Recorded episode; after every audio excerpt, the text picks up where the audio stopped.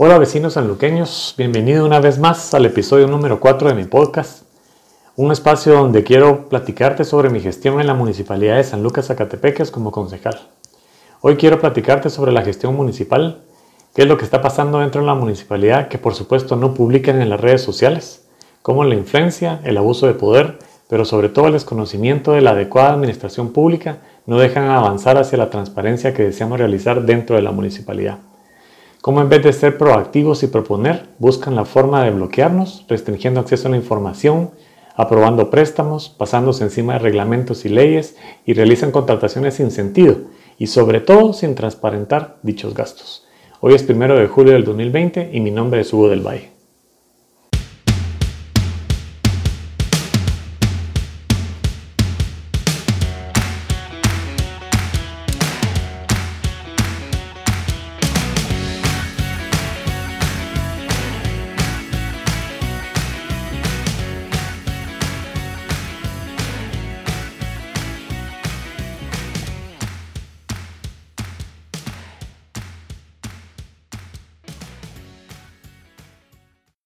Gracias vecino por acompañarme en un episodio más de mi podcast.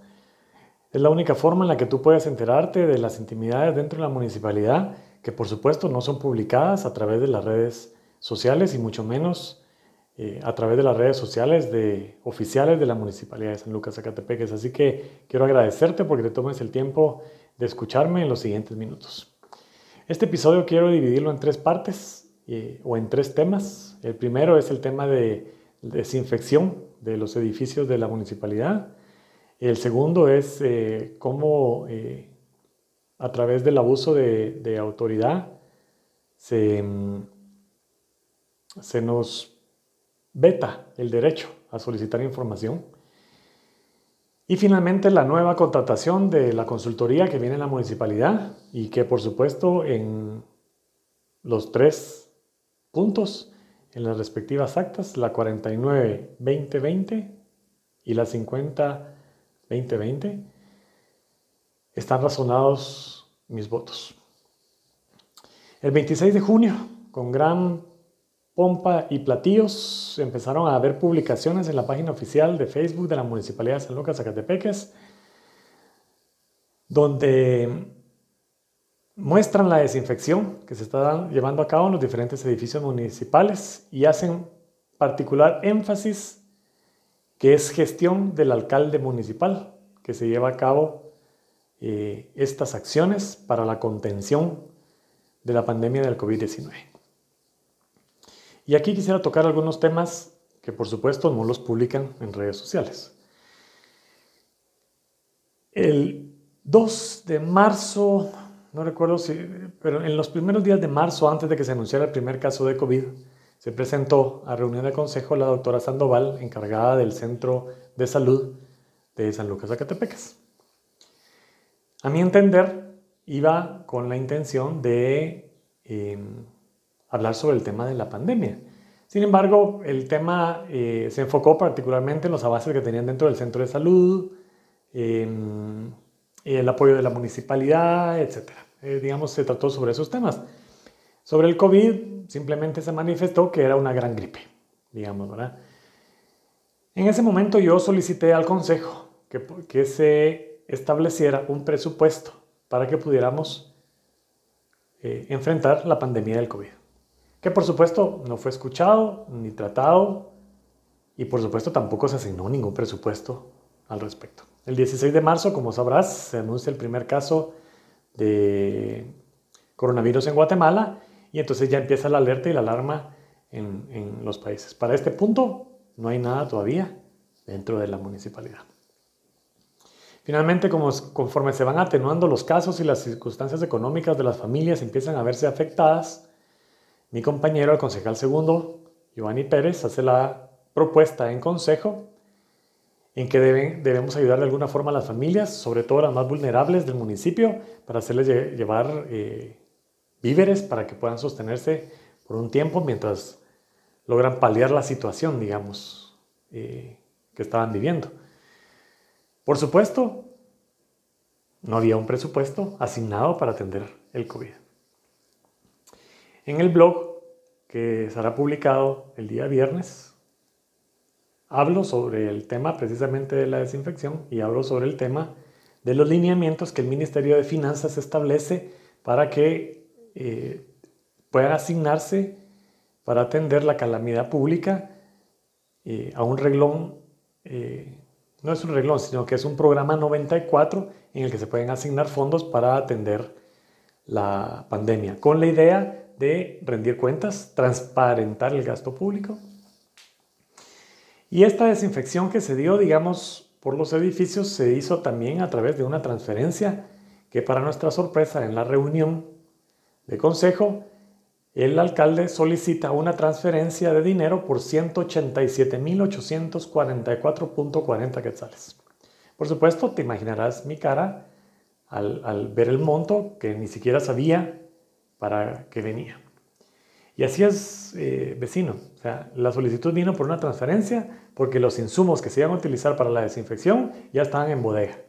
No se nos presentó un detalle en qué se gastó, a quién se le compró para cuántos edificios iba a alcanzar, cuántas veces, cuál era el cronograma de actividades, nada. Simplemente llegaron a solicitar una transferencia por los 187 mil quetzales porque el producto ya estaba en bodega y tenía que autorizarse. Ahora, el código municipal en el artículo 131 avala al alcalde que él puede, él puede hacer transferencias sin necesidad de tener que pasar por el, por el consejo, lo cual lo pudo haber hecho sin tener que pasar con nosotros para poderlo eh, hacer, ¿verdad? Entonces, ¿cuál es la diferencia? Es que no quiere atribuirse una responsabilidad sola, solo él, digamos, sino que lógicamente debe involucrar al consejo para él no cargar con todo el peso de la responsabilidad. Por ende, batallamos y batallé para que ese monto no se aprobara. Pero una vez más, en el momento que ya están arrinconados, sin una base o sin criterios, someten a aprobación por votaciones, donde lógicamente nosotros perdemos y la, única forma que tenemos es em, razonar nuestros votos, tristemente. Así que estas son las cosas que, por ejemplo, no, te publican en la página oficial de, San Lucas, que esto costó 187.844 eh, esta primera vez. No sabemos si va a alcanzar para más. ¿Qué es lo que me llama la atención, eh, vecino, aquí? Es que si nosotros llegamos con la idea de querer transparentar y los mismos lineamientos que el Ministerio de Finanzas establece es para una efectiva rendición de cuentas y transparentar el gasto, ¿Por qué no hacer una convocatoria pública a través de redes sociales para que las empresas lleguen y coticen? Porque, por supuesto, tampoco sabemos a quién fue el que se le adjudicó el, proyecto y a quién se le compró. Pregunto, ¿habrán personas o profesionales dentro del municipio que puedan proveer estos productos? Yo pienso que sí. Y si no, una convocatoria pública hubiera sido una forma de transparentar el proceso para hacer esta compra. Por supuesto, ahora como hay un estado de calamidad, este mismo monto no tiene que pasar por un proceso de, cotización eh, o de licitación para ser aprobado porque el mismo estado de calamidad permite hacer compras directas. Por supuesto, como te repito, en el acta 49-2020 aparece la transferencia de este monto eh, y nuestro voto razonado eh, al, respecto, ¿verdad? Porque lógicamente nosotros no podíamos eh, permitir que se hiciera, digamos, algo sin, digamos, sin tenerlo socializado dentro del Consejo y mucho menos de la forma en la que se hizo, porque em, no sabemos absolutamente nada de lo que se compró ni nada. Esa es la primera parte que nos pasó, digamos, en la última reunión que, tuvimos de, consejo. por supuesto fue muy molesto y muy frustrante porque eh, no transparenta la gestión municipal, ¿verdad? Eh, por supuesto en las redes sociales, gracias a la gestión del alcalde por la desinfección de los edificios, pero no mencionan nada, digamos, de la forma en la que se gastó ese dinero y el monto total, ni tampoco que se socializó en el consejo, ni que se hizo una convocatoria abierta, nada. Eso no es algo que publiquen porque por supuesto es algo que no les interesa que tú sepas. Lamentablemente, como te comentaba en la introducción, en vez de proponer, ser proactivos, tratar de avanzar, tener una visión clara de hacia dónde quieren llevar el municipio, se ha vuelto una forma más de bloqueo que, que de avances, digamos, particularmente para mí y lógicamente para el concejal segundo, que pues somos los dos de oposición, los, los que nos encontramos ahí. Si quieres voy a, voy a hacer un cambio de temas y voy a contarte primero de la segunda transferencia, que también fue dentro de esa misma acta, la 49-2020, donde el mismo profesor también solicita una transferencia de dinero por 78 mil quetzales. En total, de transferencias, ese día estaban solicitando más de 265 mil, más de cuarto de millón de quetzales para transferencias. Ahora, ¿qué es importante? Porque, digamos, para que tú puedas comprender qué son las transferencias. Las transferencias se realizan dentro de la municipalidad cuando la cuenta de donde se quiere comprar o contratar no cuenta con el presupuesto para poderlo llevar a cabo. Esto es válido y legalmente factible hacerlo. Pero esto te dice, digamos, que al no haber previsto antes de que empezara el COVID un presupuesto, ahora hay que hacer una transferencia. Nosotros sí avalamos, por ejemplo, las transferencias para entregar los víveres. Eh, se hizo una convocatoria abierta, muchas empresas cotizaron, eh, nos encontramos con temas de escasez de productos eh, como frijol y eso hizo que se atrasaran algunas cosas, pero parte, digamos, de que se tenía claro precios, las empresas, era completamente abierta y transparente la forma de, de, hacer la compra, que este, lógicamente, no fue, no fue el caso. Luego viene la segunda solicitud. Esto es, este es el motivo por los que se hacen transferencias. Porque, como te repito, el, el, el reglón de donde se quiere comprar o contratar no cuenta con el presupuesto. Luego viene el segundo monto, donde solicitan una transferencia por 78 mil quetzales.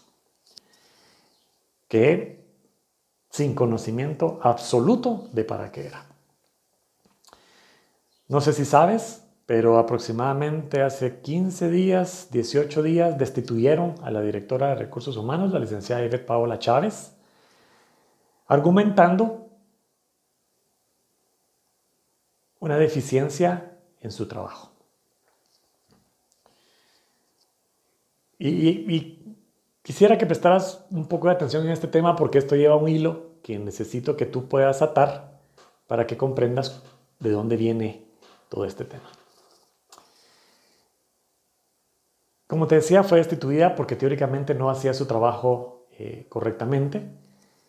Sin embargo, en la reunión que se tuvo con jefes de unidades, en la que por supuesto no participamos, eh, no, no participó mi persona, y yo soy parte de la Comisión de Fortalecimiento Municipal, se les dijo a los jefes de unidad que había sido destituida por deslealtad a la institución. Un mensaje entre líneas de ojo porque te destituimos. Finalmente, estos 78 mil quetzales resultan ser que es para la contratación de un consultor o consultora para que asesore al, al, departamento, a la dirección de recursos humanos. Si ya te diste cuenta de cómo llevo el hilo, lógicamente te darás cuenta que no he mencionado que ya se hizo una convocatoria abierta para solicitar la plaza de recursos humanos. Efectivamente, quieren contratar a un consultor sin que haya director de recursos humanos. ¿Para asesorar a quién? Mientras se busca a la persona que entre como director de recursos humanos, que por supuesto no quieren hacer una convocatoria abierta tampoco, em, sino que el profesor debe presentar una terna y no lo, quiere hacer, no lo quiere hacer a través de convocatoria abierta, así que mi pensar es que ese puesto tiene un nombre y un apellido. Pero al día de hoy no ha sido contratado, pero sí quieren contratar a la, consultora o al consultor por 78 mil quetzales para asesorar a no sé quién. Interinamente cubre el puesto el secretario de la municipalidad, que en el análisis que realizaron él y el profesor se dieron cuenta que la unidad de recursos humanos estaba completamente patas arriba. Y se requiere tener que hacer la contratación de una consultora para que vaya a ordenar. Por supuesto, tuve que razonar mi voto en esa acta también, porque ¿cómo es posible que contraten a un consultor si no tiene a quien ir a asesorar? Uno. Dos. No hay un plan, no hay una propuesta de la consultoría como tal. Yo, mira, yo no me pongo a las consultorías, de hecho yo soy consultor. Pero cuando yo presento una consultoría, entrego a mis clientes de forma detallada que me están solicitando los objetivos, los alcances, el plan de acción, el cronograma y el producto final que ellos van a recibir si deciden finalmente contratarme. Aquí no recibimos nada, estimado vecino, simplemente una transferencia por los 78 mil quetzales.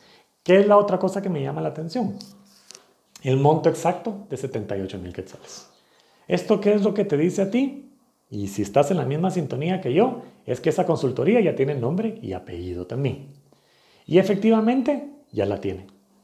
No hubo convocatoria abierta tampoco dentro de las redes sociales de la municipalidad para solicitar a alguien que, pudiera darnos la consultoría, sino que simplemente se hizo y se está solicitando los 78 mil quetzales porque ese reloj no cuenta con esa plata. Nuevamente pregunto, dentro del municipio de San Lucas, Zacatepeques, ¿no hay profesionales que pudieran brindar esta consultoría a la municipalidad? ¿Por qué la riqueza no puede quedarse dentro del municipio, sino que se tiene que traer gente de fuera para que tenga que venir a hacerlo. Lo cierto, vecino, es que nuevamente, por medio, nuevamente y lógicamente, al no tener argumentos, lo sometieron a votación. Y algunos comentarios como eh, de la concejal primero, ya si usted lo decidió, yo no me voy a pasar sobre su autoridad. Evidentemente se le ha olvidado que la autoridad máxima dentro de la municipalidad es el consejo, no el profesor. El mismo código municipal lo dice. Finalmente lo someten a votación y quedan aprobados los 78 mil quetzales. En una sola sesión, estimado vecino, más de cuarto de millón de quetzales eh, fueron eh, transferidos de una cuenta a la otra. Ahora, como te comento, dentro de, de esta consultoría, ¿cuál es el fin que hay realmente en contratar esta consultoría ahora, aún no habiendo un director de recursos humanos? Pues bien, resulta ser que desde el 2018, 2016-2018, los manuales de funcionamiento de la municipalidad no están actualizados. En la premura de querer autorizar el nuevo organigrama, sí, es el organigrama que ahora tiene una plaza para gerente municipal. Y sí, también es el organigrama que va a costar más de 3 millones de quetzales en personal al, al pueblo de San Lucas. Lo aprobaron con la premura en los primeros días de enero. Y la consultoría que costó más de 180 mil quetzales para llevar a cabo este organigrama resultó que era una consultoría más para tener las bases legales de, de generar este nuevo organigrama, pero particularmente para crear la plaza de gerente y separar la unidad de aguas para descentralizarla y convertirla en una empresa. Pero esta no, no, no tiene, digamos, esta consultoría no incluyó ni los manuales, ni las eh, manuales de procesos, ni los nombramientos, no incluyó nada. Y entonces lo que sucede es que cuando la Contraloría General de Cuentas llegue, entonces va a encontrar hallazgos sobre este mismo organigrama. En repetidas reuniones he solicitado que se regrese al organigrama anterior porque el actual no cuenta con las bases para poder eh, entrar en funciones como tal. Pero olvídate, eso es como pedirle, eh, como diríamos en Guatemala, eh, es como pedirle peras al, olmo, digamos, Si ellos se niegan completamente a, que ese organigrama eh, se haga para atrás. Entonces, esa es la premura, digamos, de contratar a una consultora. Ahora ya tienes todo el hilo completo y comprendes porque es importante contratar a un consultor, hacer una transferencia de dinero de un reglón al otro porque ese no cuenta con el presupuesto para contratarlo y hay que sacarlo de otro lado, sin que haya un director de recursos humanos, porque lo que están viendo venir es el problema de la Contraloría General de Cuentas y necesitan ejecutar rápidamente y que se ponga en acción el nuevo organigrama.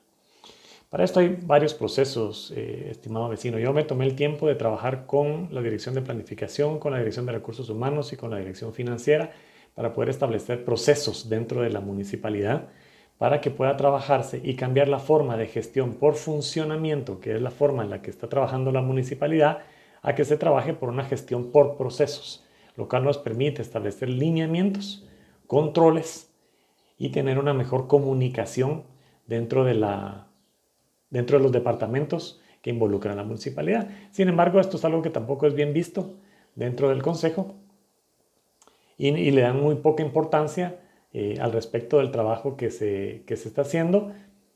Imagino porque es algo que probablemente nunca se va a llevar a cabo porque es algo que no les conviene. Pero se ha visto que la gestión por funciones es de muy poca eficiencia y muy poca eficacia genera muchos problemas interdepartamentales, que es lo que sucede entre la municipalidad. Hay poca comunicación entre los departamentos. Eh, todo tiene que ser por oficios porque yo así me cubro las espaldas y yo después yo no termino en un problema. Em, todas son comunidades, son como pequeñas unidades independientes y autónomas que velan por, por lo que tienen que hacer y sumamente celosas de los demás y esto no lleva nada eh, bueno dentro de las organizaciones y mucho menos dentro de las instituciones públicas. Se ha demostrado en diferentes casos que cuando se hace un traslado de gestión por función a gestión por proceso, los resultados son mil veces mejor y tienen una mayor eficiencia. Y la parte más importante aquí, eh, eh, vecino, es que el beneficio final lo recibes tú. Tú vas y solicitas agua y nosotros podemos o lográramos tener la capacidad de conectártela en 8 horas. 24 horas de poder conectarte el agua. Eso implica que el momento en que tú haces la solicitud, la solicitud va a viajar por diferentes departamentos hasta que finalmente se cumple 24 horas la instalación de tu agua. Tú no ves el proceso interno que nosotros hacemos, pero nosotros sí tenemos controlado ese mismo proceso. Sabemos dónde hay atrasos al tenerlo estructurado. Y tú lo que viste finalmente fue que tú, el agua que tú solicitaste, solicitaste se te entregó, se te instaló en 24 horas o en 8 horas. Esa es una gran diferencia, vecino, pero esto es algo que ellos, por supuesto, eh, no ven eh, o no quieren ver. Esa es la verdad. Así que esa es parte, digamos, del motivo de por qué hay que contratar a la consultora por 78 mil quetzales. Bien, ahí, digamos, terminaríamos con el punto de esta reunión. Lógicamente, nosotros conformamos eh, comisiones y como concejales tenemos la obligación y el código municipal nos dice que una de nuestras funciones es fiscalizar la administración del alcalde. Lógicamente esta información la hemos solicitado y tan pronto la tengamos, si finalmente logra llegar a nuestras manos, yo la voy a subir a mi, a mi página web para que tú puedas tener acceso a ella y veas exactamente en qué es en lo que se está gastando. Y si tú eres especialista en el tema de desinfección, en, químicos que se utilizan para combatir la pandemia, o si eres un consultor de recursos humanos y tú puedas leer esta información, no olvides comentar. Es importante tener la retroalimentación porque yo estoy seguro que no estoy equivocado, que en el municipio sí existe estas capacidades. Y finalmente, estimado vecino, quiero contarte que nuestro andar dentro del Consejo y nuestra gestión cada vez es más compleja. Porque a través de, lógicamente, un abuso de autoridad, deciden en la, en, la siguiente reunión de consejo, aparece el profesor con el segundo punto de agenda en el que dice que solicita revocar los numerales 6 y 7 del punto cuarto del acta 14-2020, el punto décimo quinto del acta 17-2020 y el numeral primero del punto 14 del acta 21-2020. ¿Y cuáles son estos numerales y estos puntos?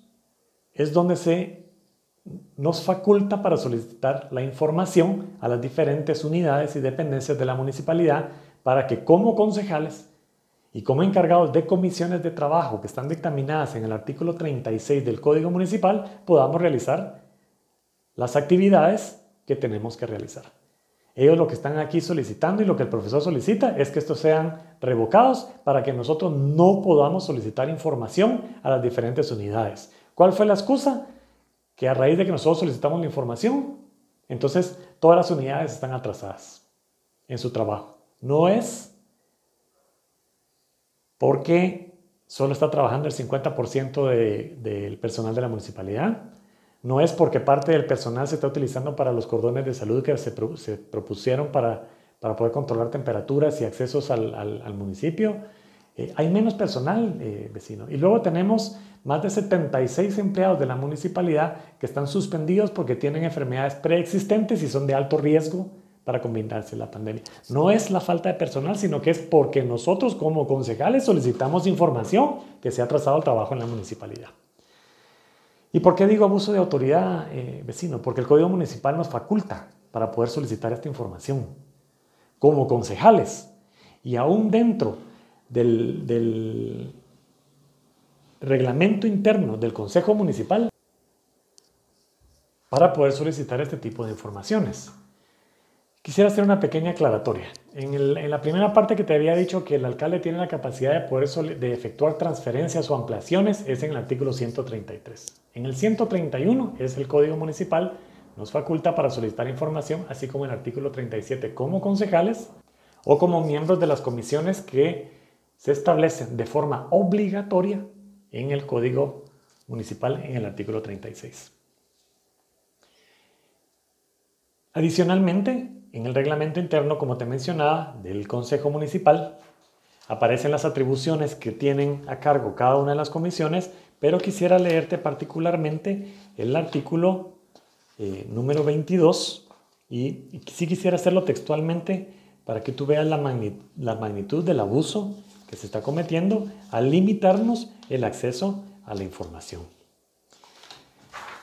Y dice así, artículo 22, acceso a información. Para el desempeño de su trabajo en el Consejo Municipal o en sus comisiones, los y las síndicos, las o los concejales pueden solicitar la información que consideren necesaria a diferentes dependencias municipales. Y escucha lo que dice aquí, las cuales están obligadas a proporcionárselas inmediatamente o en el plazo que se les fije. Por supuesto, para ellos no es importante esto, sino que nosotros no podamos solicitar y tener acceso a la información. Mira, vecino, la información la voy a obtener de una forma u otra, pero el trabajo lo voy a hacer. El compromiso de transparentar mi gestión y lo que sucede dentro de la municipalidad es un compromiso que yo adquirí el día que yo decidí participar en, eh, las elecciones para la municipalidad del, del año 2019. Yo creo que es importante que sepas que, el trabajo no es tan sencillo, eh, pero al final del día solo somos dos. Cuando lo someten a votaciones, no hay forma que ganemos si solo somos dos. Aún en, varias ocasiones el síndico primero, don Mario, ha comprendido nuestros argumentos y también ha razonado eh, su voto.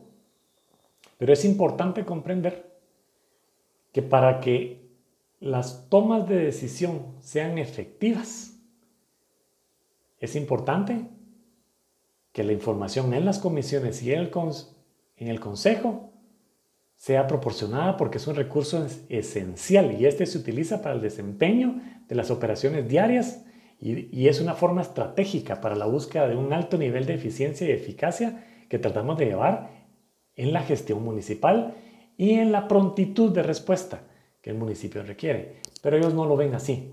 Ellos simplemente ven que nosotros estamos solicitando la información y, es, y para ellos es complicado tener que entregar la, información. Yo creo, estimado vecino, que eh, cada vez o conforme avanzan, avanzan los días es un poco más compleja nuestra posición dentro del Consejo.